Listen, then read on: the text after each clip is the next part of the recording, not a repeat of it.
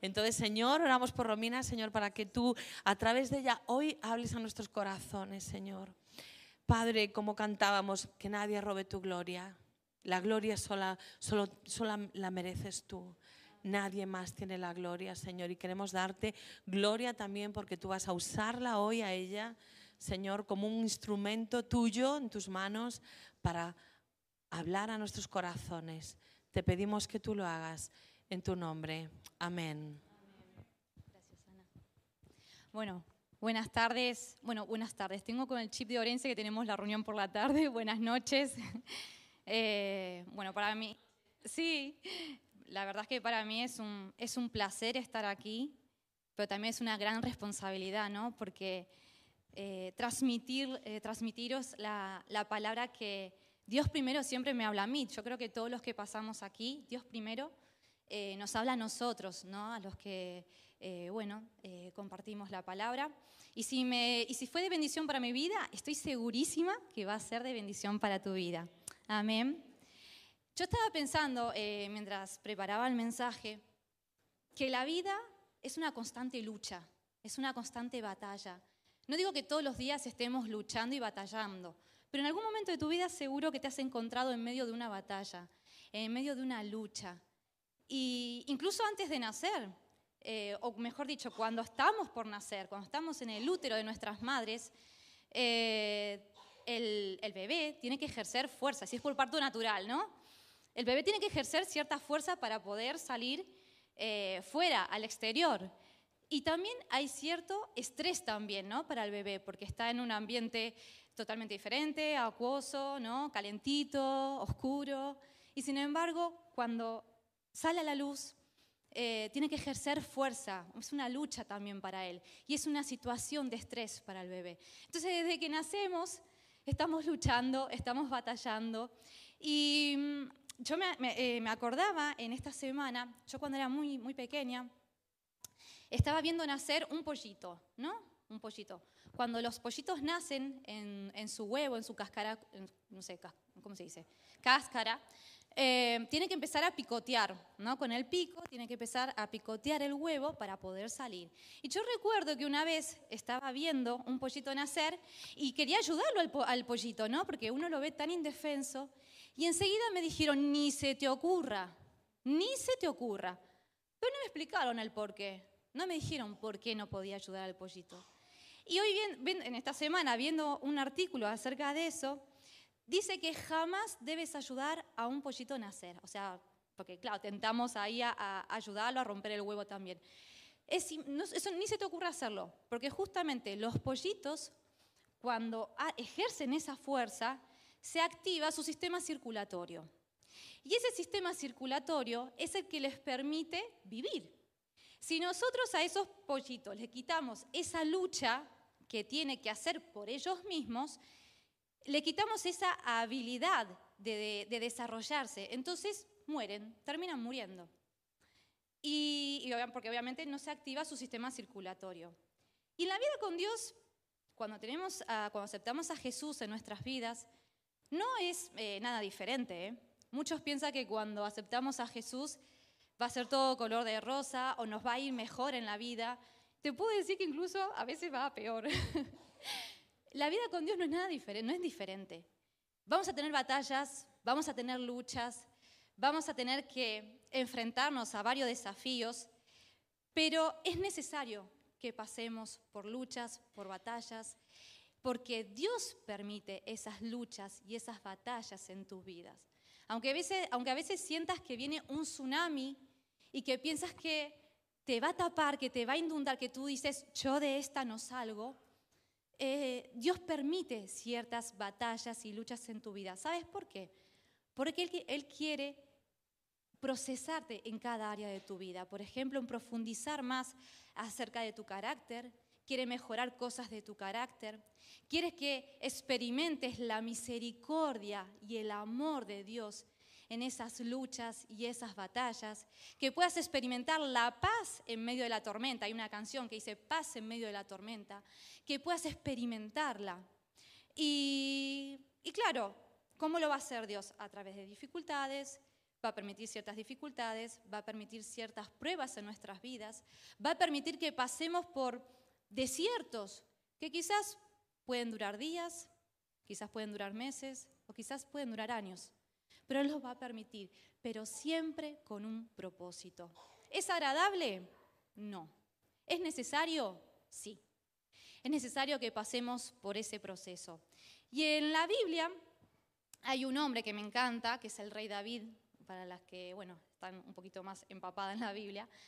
Él literalmente tuvo que estar, estuvo en el desierto, literalmente, físicamente. Él, para ponernos un poco en contexto, David, antes de ser rey de, Israel, era perseguido por Saúl. Saúl, bueno, era un, loco desquiciado, estaba obsesionado con la vida de David y lo perseguía a muerte. Lo persiguió mucho tiempo a David por, bueno, por matarlo, lo quería matar. No duró ni tres días, duró, duró mucho tiempo. Y él, claro, tuvo que escapar al desierto en medio de la soledad, en medio del miedo, en medio de la incertidumbre. Él se fue al desierto. Pero allí en el desierto, en el que estuvo David, escribió una, una de las oraciones más bellas, por lo menos para mí, que está escrita en el Salmo 63. No sé si lo podéis proyectar, si no, os los leo aquí. Dice Salmo 63, versículo del 1, yo solamente voy a leer del 1 al 3, pero podéis leerlos en casa todo porque la verdad es que es precioso. Y dice, David estaba en el desierto físicamente, ¿vale? En el desierto de Judá. Dice, Dios, Dios, Dios mío eres tú. De madrugada te buscaré. Mi alma tiene sed de ti. Mi carne te anhela. En tierra seca y árida, donde no hay aguas, para, para ver tu poder y tu gloria, así como te he mirado en el santuario. Porque mejor, fíjate lo que dice el versículo 3, y esto es lo que me llama la atención. Porque mejor es tu misericordia que la vida. Mis labios te alabarán. Yo cuando lo leía, bueno, es, es precioso, pero me llamaba poderosamente la atención el versículo 3, porque dice, porque mejor es tu misericordia que mi vida, ¿no? Que la vida. A, a, David le importaba más la misericordia de Dios. Y bueno, algunas capaz que dicen, bueno, pero ¿qué significa misericordia? ¿Qué es misericordia? Pues la palabra misericordia viene de, del latín, ¿sí? Y está formado por, por misere, que significa miseria, eh, necesidad, Después cor, cordis, que viene de corazón, e ia, que es hacia los demás. Entonces, si lo traducimos literalmente, como estamos leyendo ahora, sería así, sentir desdicha, miseria hacia alguien. Eso es como la forma literal, ¿no? Como si estuviéramos diciéndolo así tal cual lo estábamos, eh, estaba explicando. Pero bueno, normalmente siempre a la misericordia, en un ambiente más de iglesia, más mm, quizás más fácil, decimos que misericordia es cuando alguien tiene compasión por alguien. ¿Vale? Entonces, David prefería la, misericordia de Dios, la compasión de Dios en su vida antes que su propia vida. Incluso, incluso no le importaba por lo que estaba pasando. Él quería, él necesitaba la misericordia de Dios en, en su vida. Y la verdad es que quizás muchas de vosotras de las que estáis aquí pasaron situaciones extremas que tú dices, yo de esta no salgo.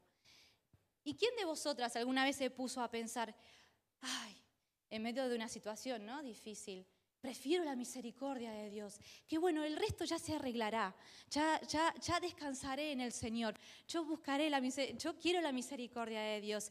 Lo demás no me importa, ¿no? Ni yo pensé así, sinceramente, cuando vinieron situaciones tan extremas, muchas de nosotras, ¿qué queremos hacer? solucionarlo ya. Muchas veces nos comemos el coco y decimos, pero ¿cómo lo puedo solucionar? Muchas veces nos enfadamos con, quizás con nuestros seres más queridos, con nuestras personas más cercanas, incluso cuando pasamos por luchas tan intensas, tan duras, incluso a veces nos enojamos con Dios, ¿no? Y decimos, ¿por qué, Señor? Si estoy haciendo tu voluntad, estoy... Eh, Mm, estoy tratando de, no sé, tengo una relación íntima contigo, eh, te busco cada día, pero ¿por qué permites esto, no?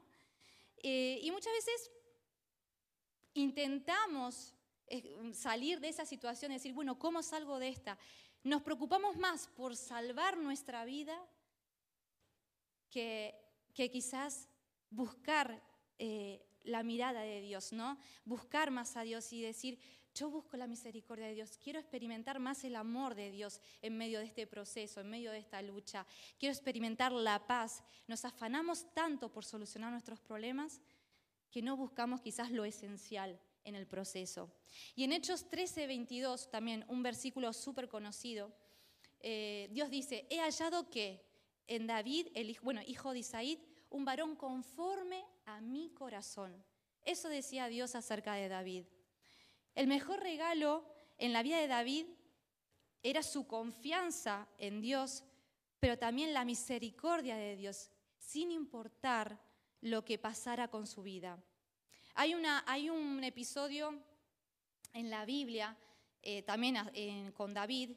David tiene un hijo, ese hijo cae enfermo muy gravemente. Él ora, él, ayuna, él le pide al Señor que, bueno, que, lo, que lo, sanara. Pero el niño termina muriendo.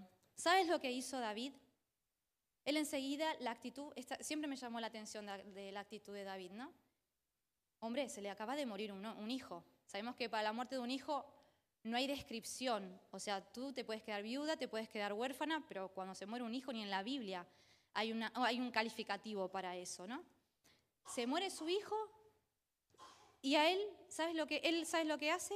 Dice que se levanta, dice, se levanta, se, se levantó, se bañó, se cambió de ropa y ¿sabes a dónde fue? A la casa de Dios adorar adorarlo a Él. ¿Quién de nosotras, de todas las que estamos aquí, tendría una actitud así? Y menos cuando se trata, y más cuando se trata de hijos, ¿no? Que es como que te tocan ahí la fibra. ¿Quién tendría una actitud así? Pues David la tuvo. Eh, yo no sé cómo ha sido tu relación con tu padre. La mía fue muy buena, mi padre falleció ya hace unos cuantos años. Pero con mi padre la verdad que siempre he tenido una relación muy buena, era amoroso, cariñoso, hablábamos mucho. Pero Dios era mejor que mi padre. Dios como papá, no tendría ahora un padre terrenal, pero sí tengo un padre celestial que me ama, que me consuela, que me protege. Es un Dios paciente. A veces yo como madre a mí se me vuela la paloma muchas veces eh, con mis hijas. Pero Dios es un Dios paciente. Él provee. Él incluso tiene misericordia, ¿no? Acerca de nosotros, amor. Y, me, encanta porque eh, el recordar el amor, la misericordia de Dios en nuestras vidas es lo que también nos impulsa, ¿no? Nos dice, vamos a seguir, vamos a batallar, ¿no? Y muchas veces, cuando vienen estos tsunamis, cuando vienen estos problemas, eh, muchas veces perdemos el enfoque. Eh, no sé, por ejemplo, una falta de trabajo, nos quedamos sin trabajo y ya enseguida queremos solucionar. ¿no? Estamos como locas buscando trabajo, recomendaciones, nos afanamos y cómo vamos a pagar, eh, problemas con nuestros maridos, problemas con los hijos, problemas con los papeles, problemas financieros, esa enfermedad que todavía está, ¿no? Y nos enfocamos en lo que estamos viviendo ahora, pero no estamos poniendo realmente la mirada en Jesús. Yo no sé de, quiénes de vosotras aquí habéis visto la película La cabaña, es preciosa. Voy a hacer un pequeño spoiler, pero ya es vieja, ya tuve un tiempo para verla. Eh, hay una parte que siempre esa escena me encanta y la tengo aquí. Eh, cuando eh, el padre de la nena que, bueno, que falleció está en el bote y se empieza a hundir el bote, ¿no? Se empieza a llenar de agua, encima era como agua negra, si mal no recuerdo. Él se empieza a hundir eh, y Jesús le dice, mírame, mírame, pero que lo mire a los ojos, ¿no? Y él quería mirarlo a Jesús, pero él, sin embargo, estaba preocupado porque se hundía, se hundía. Y, él le decía, le repitió varias veces Jesús, mírame, mírame. Entonces, cuando logró enfocarse y decir, bueno, no miro más aquí, me, logró enfocarse en la mirada de Jesús, dice que él empezó, bueno, me dice, no, lo vi, que él empezaba a caminar por las aguas con Él, ¿no? Empezaba a andar en las aguas con Él. Y muchas veces pasa eso en nuestras vidas, que nos enfocamos tanto en lo que pasa en nuestros problemas que no miramos a Jesús a los ojos. Cuando miramos a Jesús a los ojos, tenemos descanso, tenemos paz, tenemos seguridad y de decir, vale, este proceso no me gusta, pero sé que es necesario para mi vida. Muchas veces preferimos esas añadiduras que Jesús mismo en la palabra dijo. Muchas veces nos preocupamos por trabajo, por tener una casa, por tener un coche, que no está mal. Pero Jesús eso las llama añadiduras. Dice, no te preocupes por eso, yo eso te lo regalo. Tú enfócate en mi reino, en mi justicia. Yo eso te lo voy a dar porque son añadiduras. Enfócate en lo que verdaderamente es importante. Em, cuando nos enfocamos en los problemas, entra la ansiedad. Yo no sé si alguna de vosotras de aquí habéis sufrido de, ansiedad, yo sí hace unos cuantos años, pero no de ansiedad, ay, tengo un poquito de nervios y me duele la barriga. No, de ansiedad con ataques de pánico, con ansiolíticos, bueno, fue una etapa bastante, bastante heavy. Y, yo recuerdo que una vez alguien, creo que un psicólogo me había dicho, eh, ¿sabes? de todos los pensamientos que tú tienes, solamente va a ocurrir el 10% de lo que tú piensas. El 90% está todo aquí, o sea, nos comemos el coco a dos manos, como decimos, ¿no? O sea, ¿qué manera? Yo me acuerdo que antes de que me viniera quizás eh, algún ataque de pánico, eh, primeramente empezaba aquí en la cabeza, todo aquí en la mente, ¿no? Empezaba a pensar cosas y si pasa esto y pasaba lo otro, y bueno, después desencadenaba en un ataque de pánico. Y solamente todo aquello que yo pensaba, solamente ocurría el 10%. El otro 90, perdí el tiempo. perdí el tiempo pensando en cosas de que jamás iba a ocurrir, ¿no? Hay un versículo que me encanta y que este versículo tocó mi vida antes de casarme, que es en Jeremías 29:11, muchas de vosotras quizás también ya lo sabéis, que dice, que, ese versículo dice, porque yo sé los pensamientos que tengo acerca de vosotras, o sea, el Señor ya sabe lo que Él quiere para nuestras vidas. Dice, porque yo sé los pensamientos que tengo acerca de vosotros. Dice, pensamiento de paz. Él quiere paz. Tiene pensamientos de bien, de paz para nuestras vidas. Dice, y no de mal. Dice, para daros el fin que esperáis. El Señor quiere un final feliz para nosotras. Él tiene grandes planes de bienestar para nosotros, para nuestras familias y para nosotras también. Entonces, ¿por qué entra la ansiedad a nuestras vidas?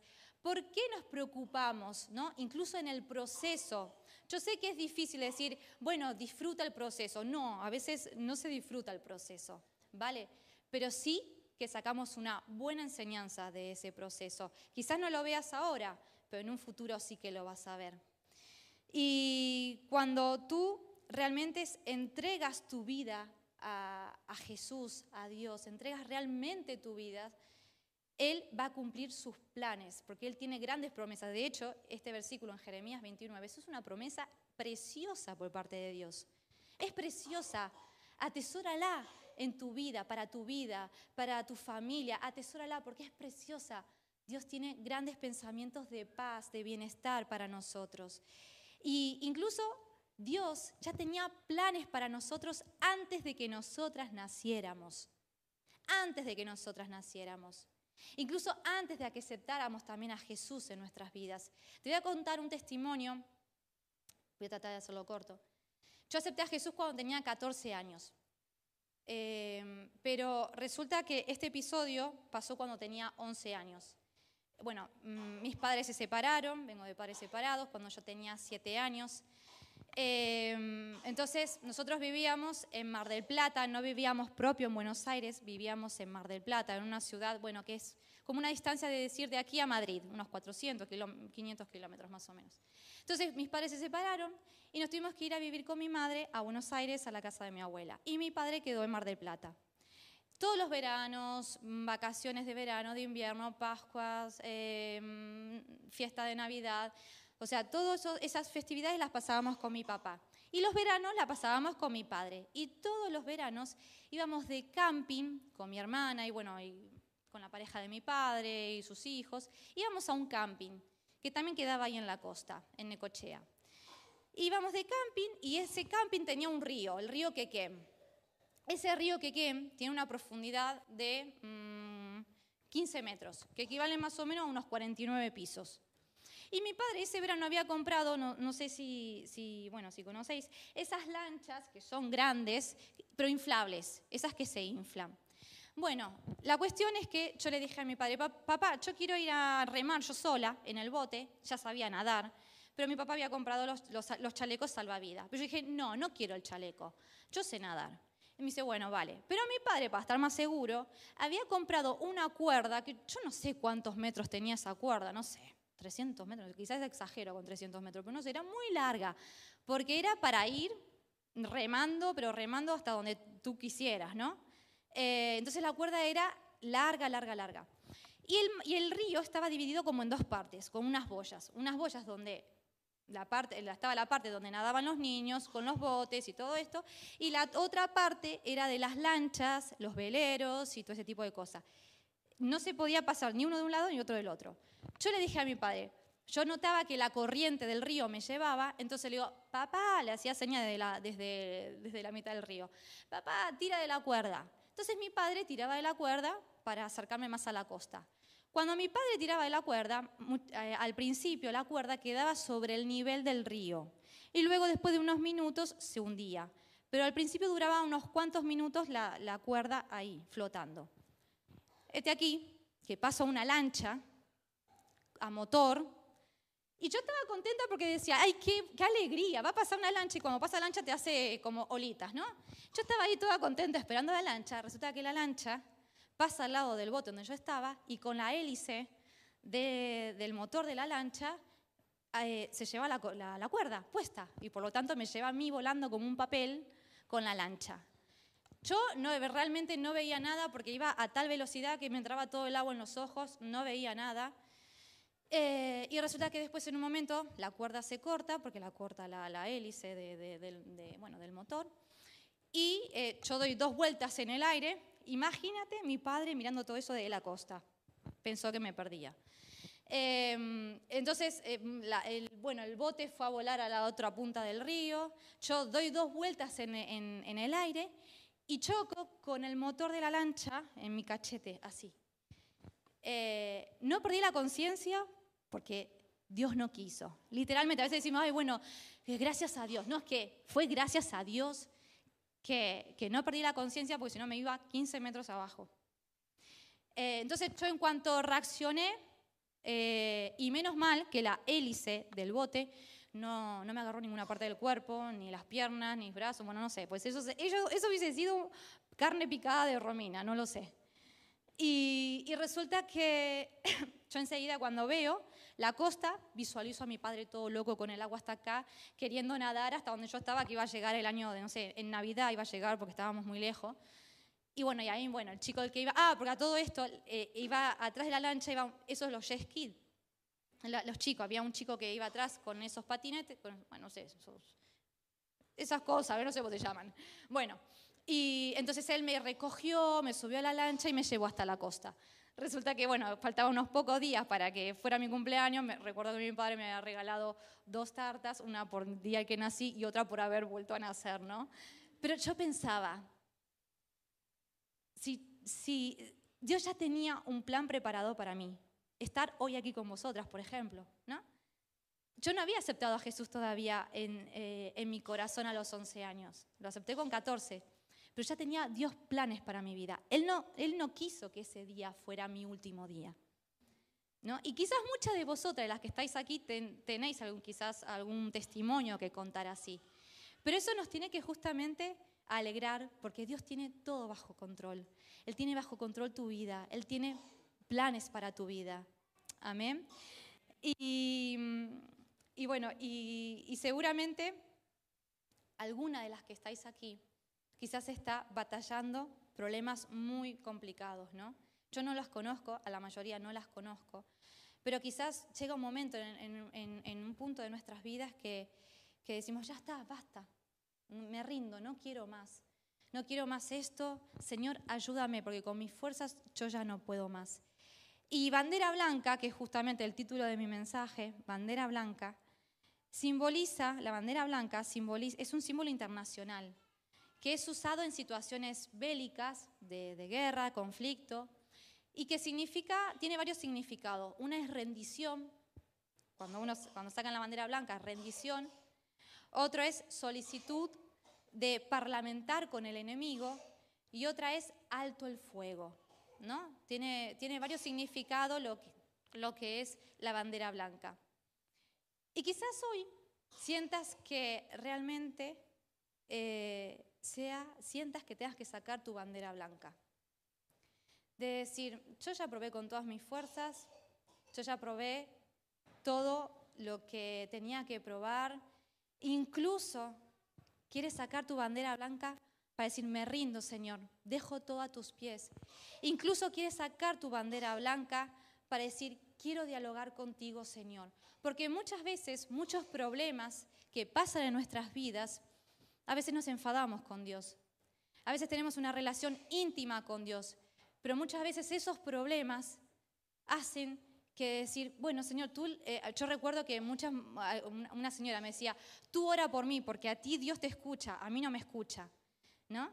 Y digo, no, Dios te escucha también a ti. Sí, pero es que a mí me sale todo mal y tal. Entonces, ora tú por mí, me decía, ¿no? Entonces, quizás sea momento de que hoy saques tu bandera blanca. Decir, Señor, quiero sentarme hoy contigo, quiero dialogar contigo, quiero volver a tener esa relación de intimidad contigo.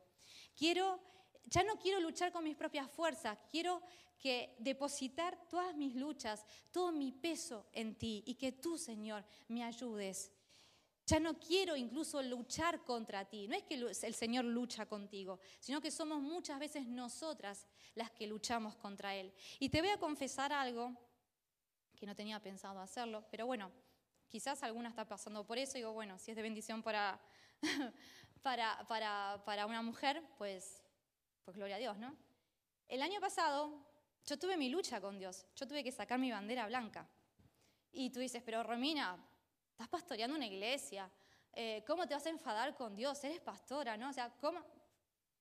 Es que yo a Dios también, ¿cómo es tu relación con tu padre? Tú a veces también tienes momentos de enojo, ¿no?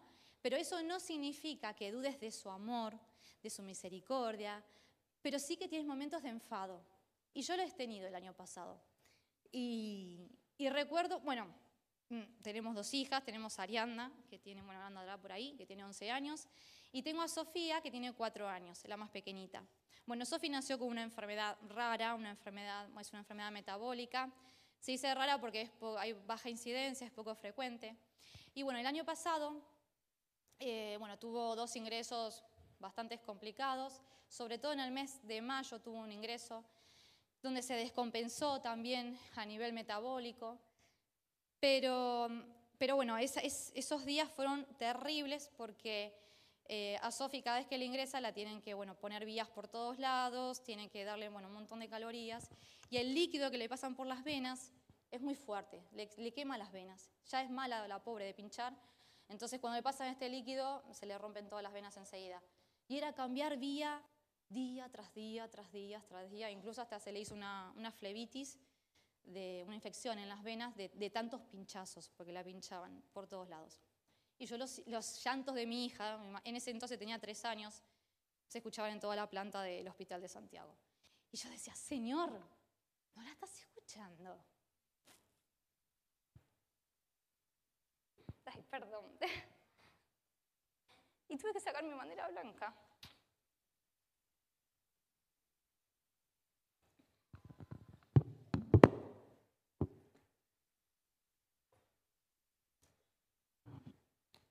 Digo, Señor, claro, ya cuando nuestros hijos se rascan un, se rascan un poquito la rodilla, ya estamos corriendo a ponerle ahí, no sé cómo se llama este líquido. Em, pero claro, todos los días pinchándola y sufriéndola por Digo, Señor, ¿dónde estás? ¿No? Bueno, yo sé que estaba, pero no la estás escuchando. No puedo oír, no podía escucharla más. Incluso yo le decía a Maxi, cada vez que había que hacerle cambio de vía, viste tú, a la sala porque yo no puedo más, no puedo escucharla sufrir, no puedo. Y Maxi iba, ¿no? Y, y resulta que después de un tiempo, tuve muchos meses enfadada con Dios, ¿eh? incluso Maxi me decía, ¿predicas hoy? No, le decía, yo hoy no predico. Y, y me duró varios meses el enfado con Dios, no tenía ni ganas de orar. Yo, ¿eh? siendo pastora, Y, y digo, no, no. Y después Dios iba tratando conmigo en ese proceso. Dios me volvía a traer con sus lazos de amor hacia Él. Y volvía otra vez, saqué mi bandera blanca y digo, basta, sí. Entendí que Dios no es una máquina expendedora donde tú pones un euro, marcas el número 15 y te sale una Coca-Cola. ¿Vale? Dios tiene sus tiempos, Dios tiene sus planes. Y, pero me costó entenderlo. Pero he sacado mi bandera blanca y digo, Señor, me rindo. Me rindo ante ti. Quiero volver a dialogar contigo, quiero volver a tener esa intimidad contigo. Y, y después de un tiempo me di cuenta, bueno, en, en esos días que Sofía estuvo ingresada, pues después al mes siguiente también estuvo ingresada, pero bueno, fueron menos días, se produjo un, encuentro divino con una familia preciosa que también tenía a su hija ingresada en el hospital, pero no me di cuenta de eso en el momento. Me di después cuenta que Dios tenía todo un propósito para eso, ¿no? Bueno, no viene al caso es, contarlo, pero después de esos meses, yo hablando después con, la mamá de la nena que estaba ingresada, digo, ¿ves? El Señor tenía un propósito en todo esto, ¿no? Eh, nos, nos, volvimos a encontrar y bueno, nada, está surgiendo algo muy lindo. Pero Dios tiene todo amañado, tiene todo atado, ¿no? De toda, cada cosa que pasa en nuestras vidas, Él sabe por qué pasa. Y como decía, ¿es, ¿es difícil? Sí, no es agradable, pero ¿es necesario? Sí, es necesario. Y justamente este, este domingo venía una chica a la iglesia y venía de verdad destrozada, con tres hijos, yo la había visto con dos hijos, pero vino con un tercero, a punto de separarse, de divorciarse, sin trabajo, bueno, una situación muy complicada.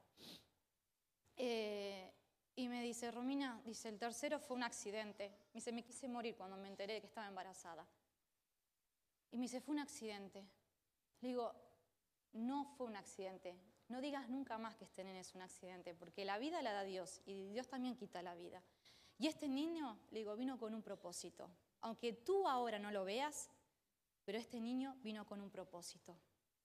Y, claro, se le llenaban los ojos de lágrimas. Me dice, porque estuve a punto de abortar. Yo no lo quería. Cristiana, ¿eh? Y de muchos años. Entonces, yo le digo, no, no digas más que es un accidente este nene. Porque este niño vino con un propósito.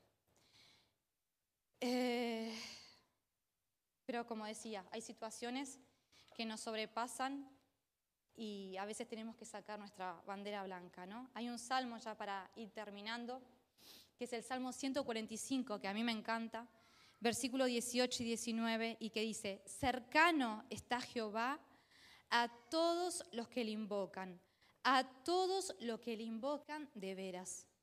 Cumplirá el deseo de los que de los que le temen, oirá a sí mismo el clamor de ellos y los salvará.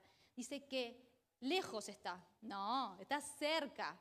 Cerca está Dios de cada una de nosotras. Por eso en esta hora, yo no sé si está Eider por ahí. Ahí está. Quería compartir con vosotras una, bueno, yo no, Eider, que va a cantar y tocar, eh, una canción muy bonita. Chico, bueno, vamos, yo digo, bueno, vamos a buscar una canción de, de, de, cuando uno se rinde, ¿no? Pero es que también esta canción es preciosa, porque habla de, de Dios como, como, un pastor, ¿no? Un pastor que cuida de las orejas, que, a, a, que aunque andes en valles, aunque andes por el fuego, dice, no te quemarás, porque Él estará contigo. Entonces, quizás hoy sea el momento en donde tengas que sacar tu bandera blanca.